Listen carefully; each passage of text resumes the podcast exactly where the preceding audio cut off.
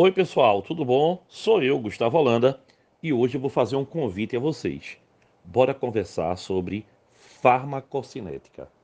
Farmacocinética, o nome já dá um indicativo, né, pessoal?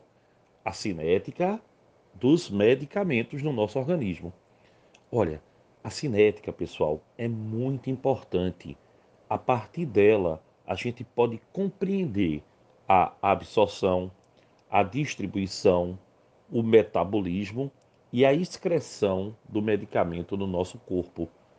Olha, a farmacocinética é o estudo do que o corpo faz a um medicamento. Ela se coloca em oposição à farmacodinâmica. A farmacodinâmica é o estudo do que o medicamento faz no corpo. Entendeu a diferença?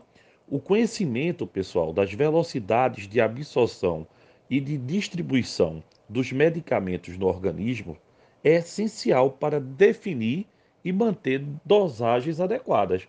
Você já deve ter percebido, alguns medicamentos a gente toma de hora em hora, outro de 6 em 6 horas, outro de 12 em 12, outro dose única. Isso tem tudo a ver. Vê bem, pessoal, a concentração de medicamento ela é geralmente medida no plasma do sangue ou na urina em vários momentos para fornecer a concentração do medicamento em função do que? Do tempo, certo? À medida que o, medicamento é absorvido pela corrente sanguínea, ele é distribuído, pessoal, pelos vários tecidos e órgãos do nosso corpo. Simultaneamente, ele vai sendo também o que? Eliminado por combinação da excreção e do metabolismo. Isso tem um nome. O nome disso é biotransformação.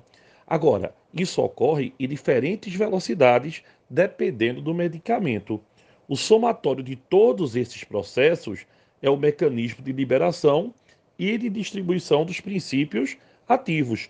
Então é por isso que você toma determinados remédios com determinadas posologias. Entendeu agora?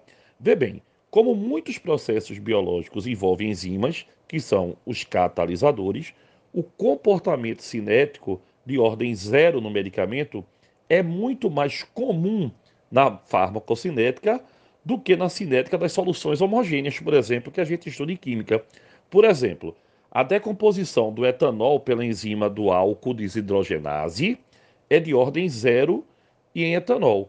Geralmente, a absorção de um medicamento é mais rápida do que sua eliminação, resultando o quê? Em um aumento significativo da concentração dele em comparação com o declínio da sua quantidade. Concorda comigo? Então, pessoal, existe uma coisa chamada concentração mínima efetiva, que os químicos chamam de CME. É a menor concentração necessária para que o medicamento proporcione o efeito terapêutico desejado. Então, é por isso que você tem que tomar o medicamento dentro do tempo que o médico passa. Já a concentração tóxica mínima é a concentração do medicamento no qual este passa a ser tóxico ou produz efeitos colaterais que superam seus benefícios. Então, pessoal, o medicamento ele tem uma dosagem porque ele segue uma velocidade de decomposição no nosso organismo tá certo? Temos também o tempo de latência. Esse tempo de latência é o tempo necessário após o medicamento ser administrado até que a concentração dele alcance, tá certo? Uma quantidade mínima que a gente chamou de quê? De CME, quantidade de concentração mínima efetiva e comece a ter um efeito terapêutico. Por isso que o remédio não faz efeito imediatamente. Certo, pessoal? Então, olha aí, a cinética química importante também nos medicamentos. Legal, pessoal? Um abração.